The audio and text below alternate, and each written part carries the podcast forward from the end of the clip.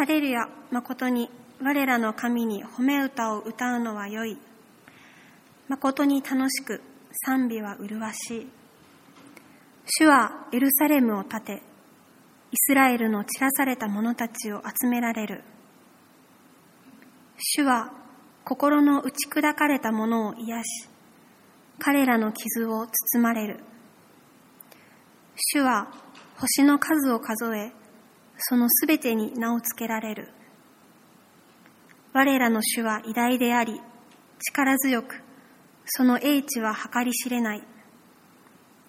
主は心の貧しい者を支え、悪しき者を地面に引き下ろされる。感謝をもって主に歌え、盾ごとに合わせて我らの神に褒め歌を歌え。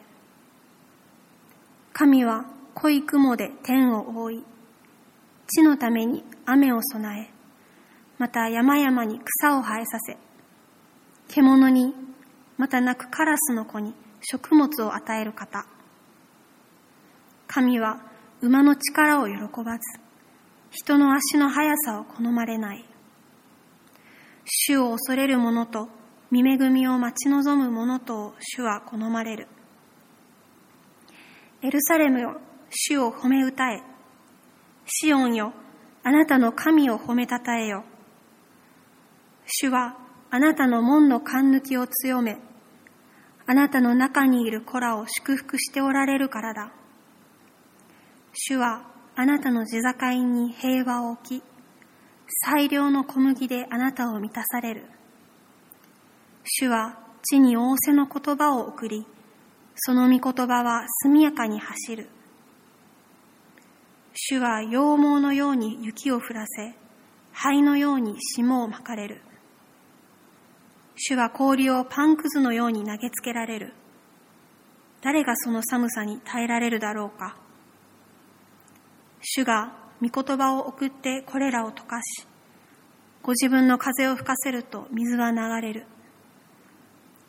主はヤコブには御言葉を、イスラエルには掟と裁きを告げられる。主はどのような国々にもこのようにはなさらなかった。裁きについて彼らは知らない。ハレルヤ。以上です。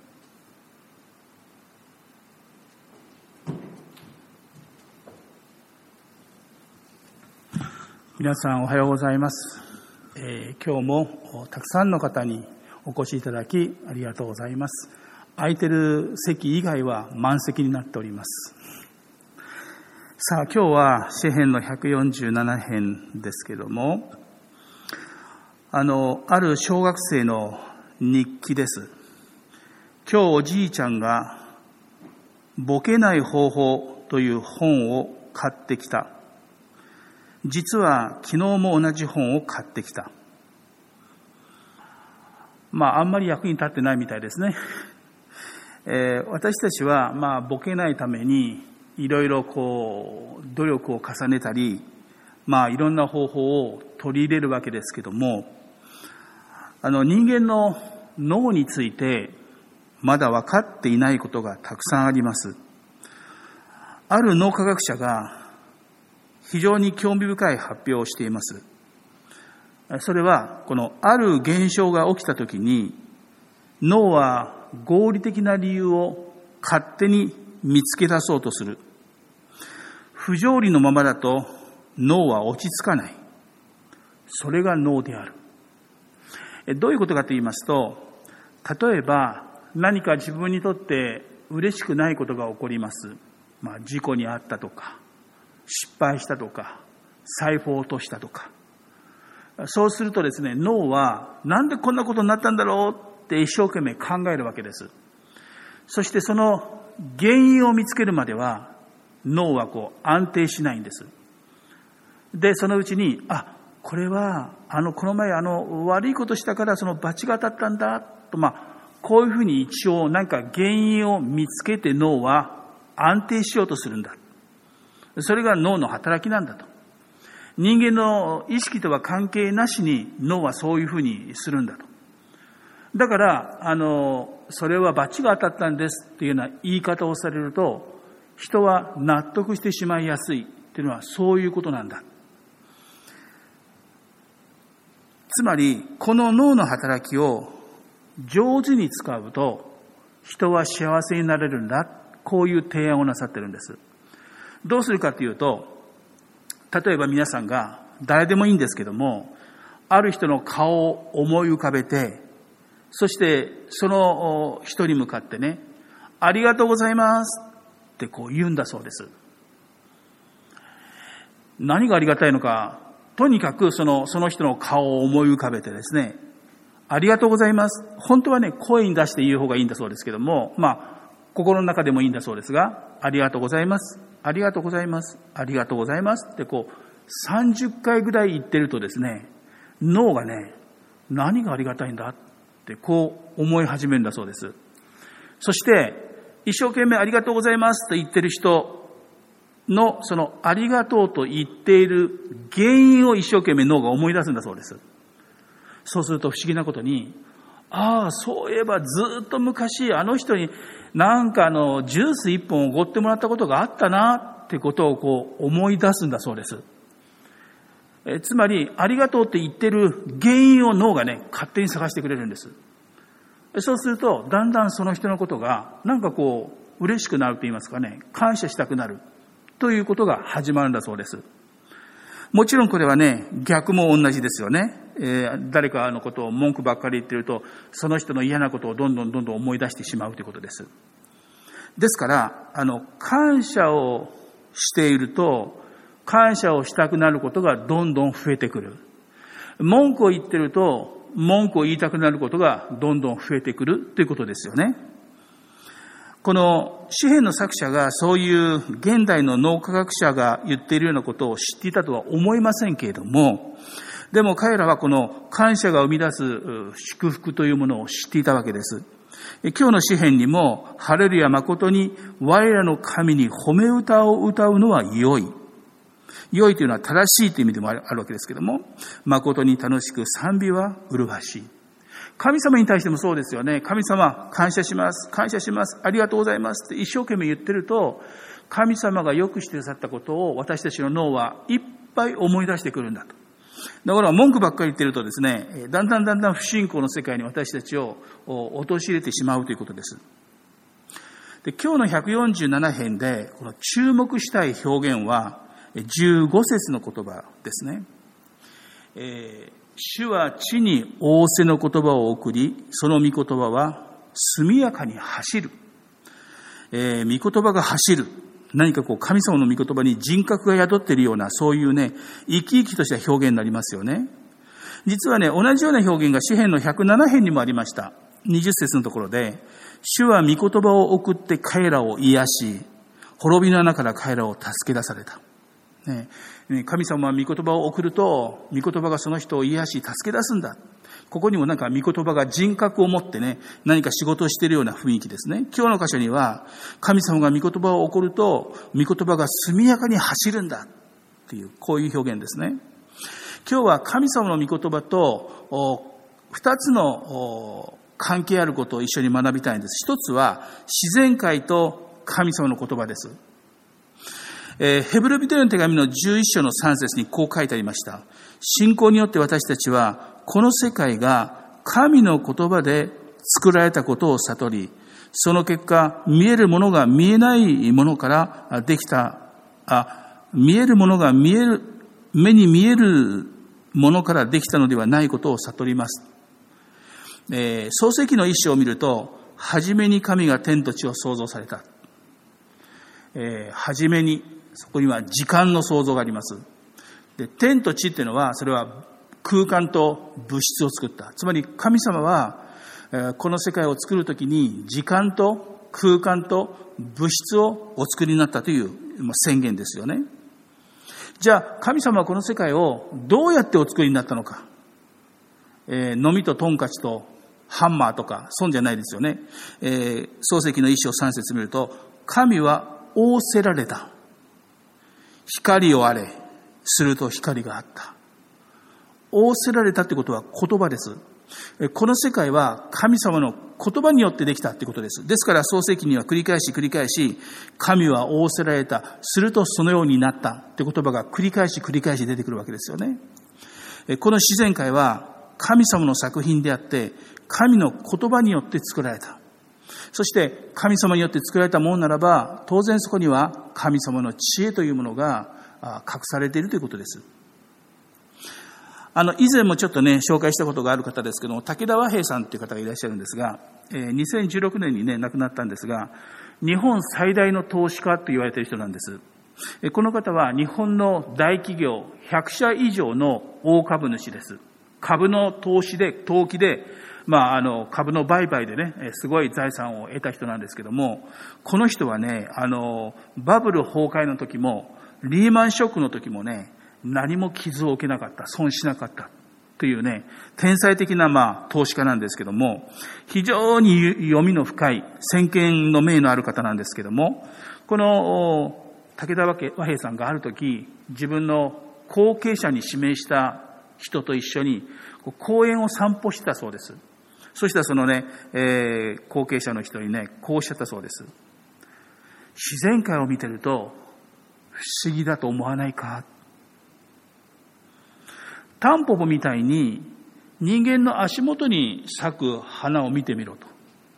みんなほとんど上を向いて咲いてるだろうと。ところが、ひまわりのように人間の背丈ぐらいのある花はみんな横向いて花を開くだろうと。ところが、桜のように上に咲くこの花っていうのはみんな下を向いてこう花開くだろうと。まるで人間を楽しませるかのように花って咲くよな。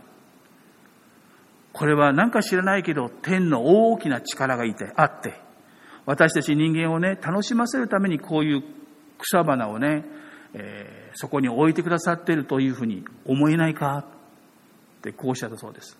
そしてさらにね、果物とか野菜を考えてもよくできてると思わないか例えば、夏の暑い時のその私たちの周りに出てくるね、えー、果物とか野菜ってどんな色をしてる？スイカ、メロン、ピーマン、キュウリ、ゴーヤ、枝豆、ウリ。ほとんど緑だよね。つまり暑い時は何か涼しくなるようなそういう野菜や果物が多いよね。でも逆に寒くなると、リンゴとかみかんとか柿とかね、なんかこう、あったかい色の果物とか、そういうものが増えてくるよね。これって不思議だと思わないか。何か天に大きな力があってね、私たち人間を本当に楽しませようっていうそういう存在がいらっしゃるんじゃないかと思えないかで、まあ、こんな風におっしゃったそうですね。天の廃材だって。あの、武田さんはね、クリスチャンじゃないんです。だから、神という言葉じゃなくて、天という表現を使えたんですね。天は我々に本当に豊かな恵みをね、与えてくれると思わないか？ってこうおっしゃったんです。えさすがにね、天才的な投資家。観察が鋭いですよね。この世界が、え見事にデザインされているのは、それはデザイナーがいらっしゃるからです。えそれは当たり前のことですね。この詩の中でも作者が、この全被造物に対する驚くべき創造主の神様の知恵と愛と配慮について歌っています。少し拾ってみますとね、4節主は星の数を数え、そのすべてに名を付けられた。すごいね。あの、仮にもしね、全宇宙が今この部屋ぐらいだとします。私たち人間が知っている領域ってね、私の爪の先ぐらいです。いや、もしかしたらそれほどもない。人間にとって宇宙はまだほとんど未知の世界です。しかし神様は、このすべての星を作り、そしてそのすべての星に名前を付けている。つまり、完全に理解しているってことですよね。また、五節は、我らの主は偉大であり、力強くその英知は計り知れないと書いてある。その通りです。九節を見ると、獣に、また泣くカラスの子に食物を与える方と書いてあります。あの、カラスっていうのは、生まれるとすぐね、子離れ、親離れするんです。親がね、もう、はい、あんた、今日から自力で生きてきなさいってこういう。そうするとカラスはね、もう、まだ赤ちゃんなのに自分で餌を探さないと生きていけないんです。この表現はね、そういう弱い弱い弱い存在でも、神様はちゃんとね、養ってくださる。ということですよね。そんな、あけなげなね、えー、からしいカラスの赤ちゃん、生まれたばっかりの力がない、そういうものにも食物を与える方だ。このように、この作者は自然界における神様の配慮というものに目を向けさせています。だから自然界の題材がたくさん出てきますよね。えー、星が出てきました。雲、雨、草、獣、鳥、そして最良の小麦。まさに自然界のどこを見ても、それは神様の愛と配慮と知恵というものが満ち溢れているでしょうってことです。ですから、この偉大な創造主の神様を信じる者は、え6節信じない者は悪しき者を地面に引き落とされる書いてありますね。そして10節神は馬の力、喜ばず、人の足の速さを好まれない。馬の力と人の足の速さというのは、これは人間の持っている軍事力とかね、経済力です。そういうものを誇っている国は、やがて滅んでいくんだ。しかし、11節死を恐れる者と、見恵みを待ち望む者とを好まれる。つまり、神様に信頼する者に神様は豊かな報いを祝福を与えてくださるお方だということです。この自然界は神の言葉によって作られ、神の言葉によって支えられている。だから自然界を見るとそこには神様の存在が分かってくるだろうという内容ですね。もう一つはね、ここに神様の言葉とイスラエルの歴史のことが歌われています。2節に、主はエルサレムを建て、イスラエルの散らされた者たちを集められると書いてあります。これは、バビロンの補修に連れて行かれた民がやがて帰ってくるだろうという、こういう予言の言葉なんですけども、あの、鈴木大説というね、仏教学者がいらっしゃいます。もうな過去の人ですけども、亡くなってますけども、まあ、禅の大家と呼ばれてる人ですね。仏教界では非常に有名な先生ですけども、この鈴木大拙という人は、アメリカ人の女性と結婚をするんですね。で、アメリカに仏教の布教に出かけるんです。で、アメリカ人にこの仏教を伝えるときには当然英語で伝えなきゃならないわけです。で、このアメリカ人にはね、いわゆる分かったような分からないような、いわゆる全問答みたいなことを問いかけてもね、まあ、分かってもらえないと。アメリカ人の思考っていうのは非常にロジックだと、論理的だと。だからきちんとね、論理的に説明しないと仏教の本当の良さは分かってもらえないっていうわけです。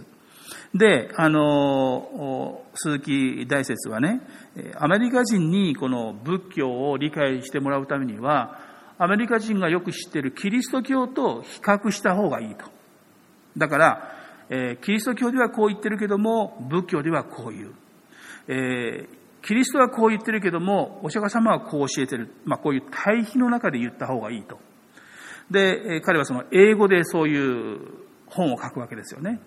で、英語で書いたものが今日本語に翻訳されて私たちも読むことできるんですけども、もうアメリカ人のね、思考的な、こう論理的なね、その思考方法に訴えようとして書かれたものですから、非常にわかりやすいんです。でね、どんなことが書いてあるかというと、あの、鈴木大説によるとね、仏教で一番大切なものは考え方だって言うんです。つまり、こう考えたら楽になる。こう考えたら煩悩が消える。考え方なんです。仏教の中心は。つまり哲学なんです。ですからよくね、仏教には、あの、悟りはあるけれども救いがないっていうのはそういうことです。悟りっていうのはね、こういう考え方を変えることなんです。で、その大説がね、こう言うんですね。仏教は考え方そのものに価値があるので、お釈迦さんが実在してなかったとしても関係ない。ね、お釈迦様という人がね、仮に歴史上の人物じゃなかったとしても、少しも仏教は困らないと。その考え方の中に救いがあるから、救いって悟りがあるからね。で、釈迦の存在を私が言うんじゃなくて、鈴木大説がその本の中で言ってるんですね。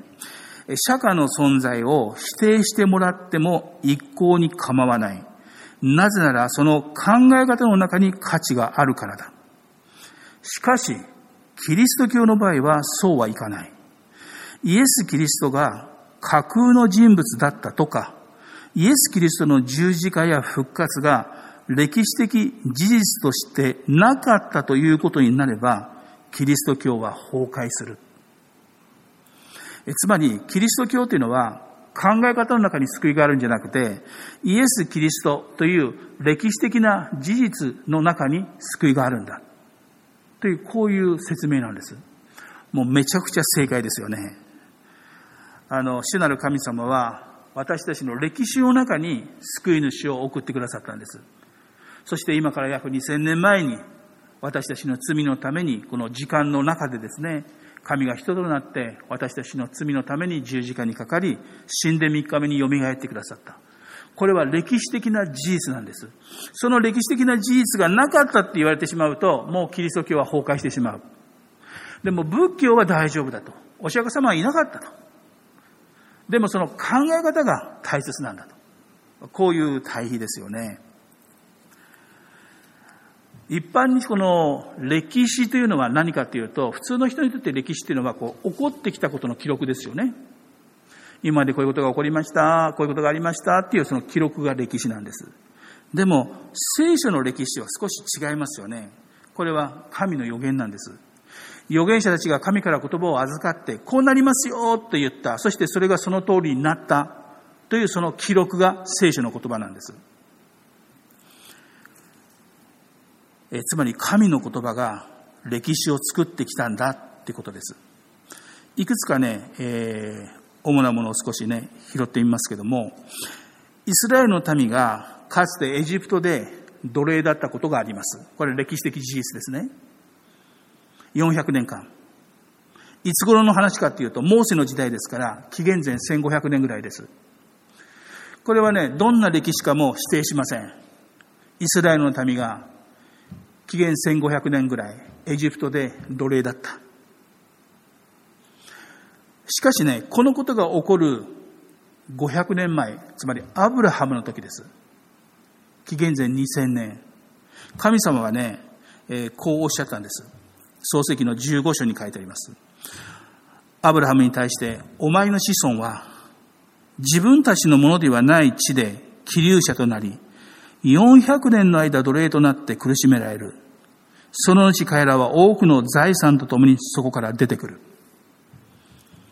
それが実際に起こる500年前に、具体的にね、400年。お前の子孫たちは400年、ある国で奴隷になって使える。そしてそこから多くの財宝を持って出てくる。まさに出エジプトは、その出来事、予言の言葉の成就ですよね。また、えー、イスラエルの歴史で紀元前586年に南王国ユダがバビロンという国に攻められて多くの人々がバビロンに捕虜として連れて行かれるバビロンの補修という出来事がありました。これもどんな歴史かも否定しません。その歴史の中で起こったことだからです。しかしこれが実際に起こる前に預言者エレミアという人がこう預言しているんです。エレミアの25章。この地はすべて廃墟となり、荒れ果てて、これらの国々はバビロンに70年使える。バビロンの捕虜として連れて行かれるけども、それは70年だってこうエレミアは言ったんです。さあ、果たして本当に70年後に帰ってきたんでしょうかその言葉通りに、紀元前516年、ちょうどあの、バビロンが攻めてきてね、エルサレムの神殿が壊れるんです。崩壊するんです。で、帰ってきた民がね、その神殿を再建するんです。それがちょうど70年です。BC516 年。まさにエレミエが言った通り、ぴったんこですよね。1年も違ってない。ちょうど70年に彼らは戻ってくるわけですよね。また、イスラエルの歴史を見ると、AD70 年、今度は BC じゃない、紀元後です。70年に、エルサレムがローマによって攻められて、ユダヤ人たちが壊滅させられていく。そして世界中に彼らがね、離散の民としてね、もうエルサレムにユダヤ人は住んではならないという命令が出たわけですよ。もうだからユダヤ人たちは世界中にね、こう逃げていくわけです。その時からです、世界中にユダヤ人が住むようになったのはね、もう世界のどこに行ってもユダヤ系の人々がいるのはそういうことです。その時です。でも、このことがね、もうすでにモーセの時代です。紀元前1500年。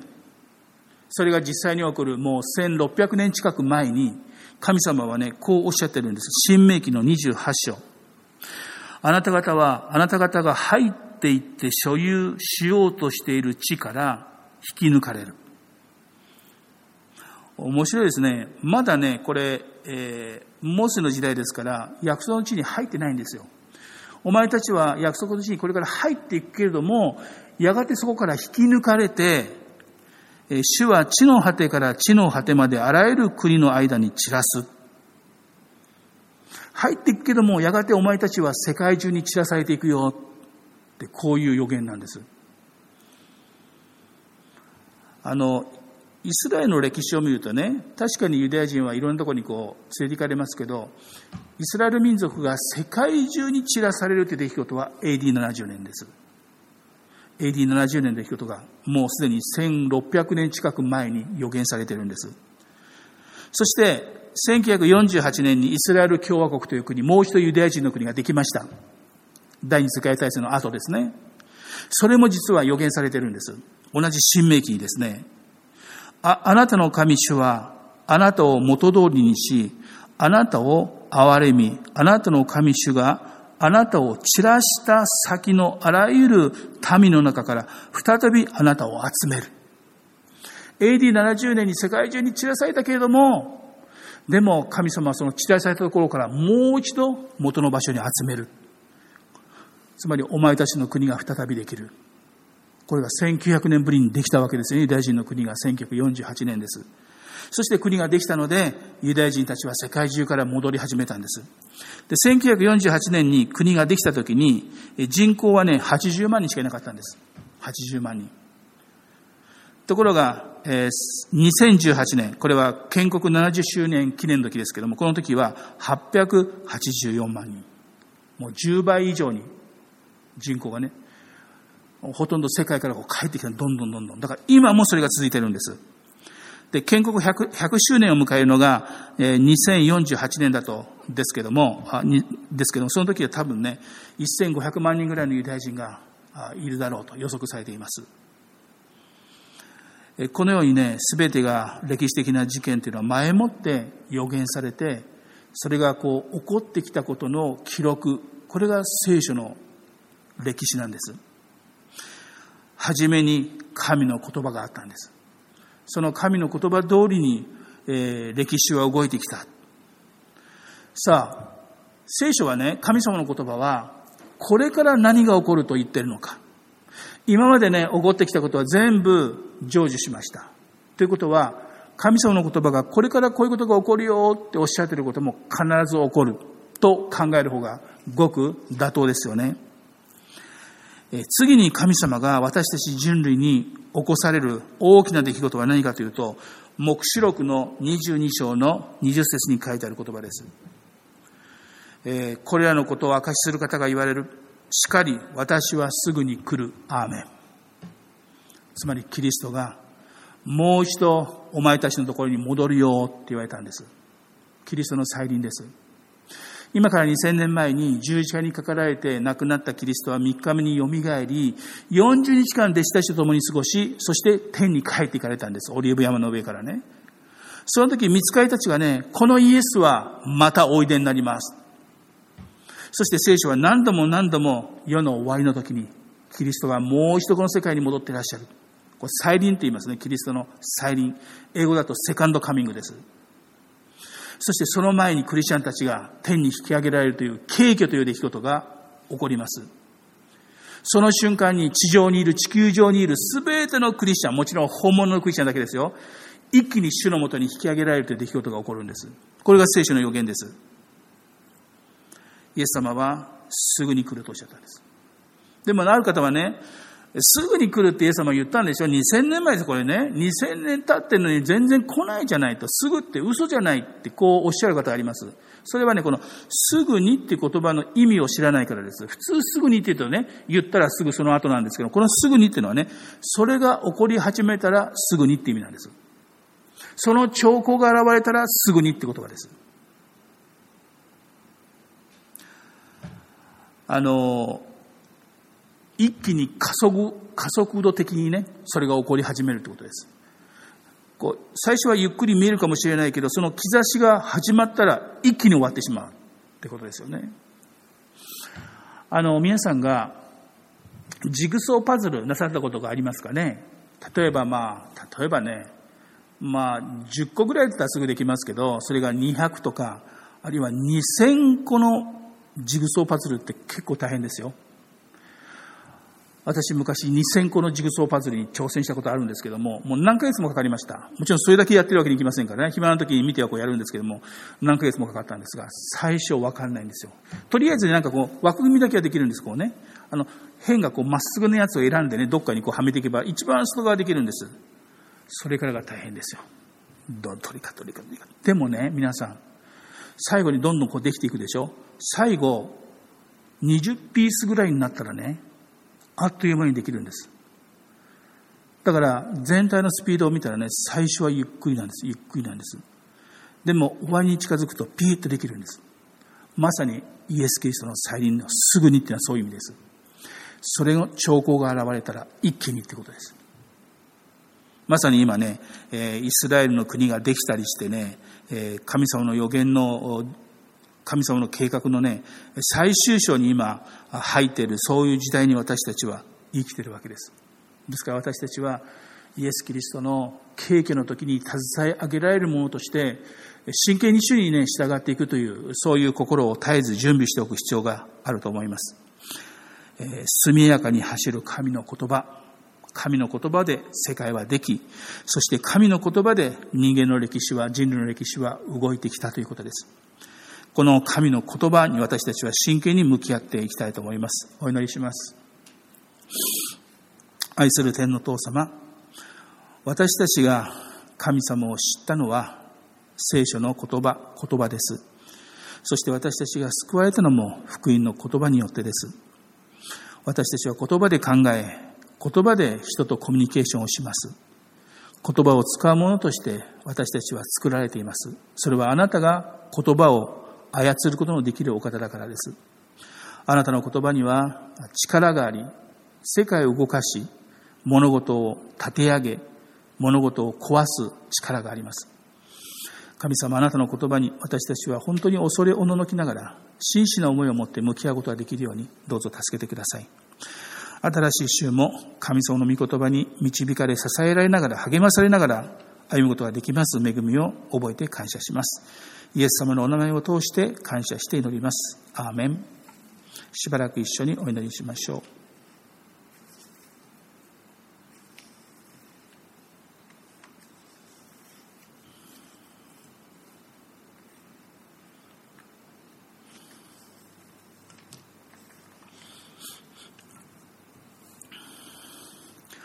では最後に祝福の祈りをします。主イエス様の恵み、天皇父様のご愛、聖霊様の親しい交わりが、新しい週もお一人お一人の上に限りなく豊かにありますように。アーメン。はい、以上で礼拝を終わります。最後にアナウンスありますかね？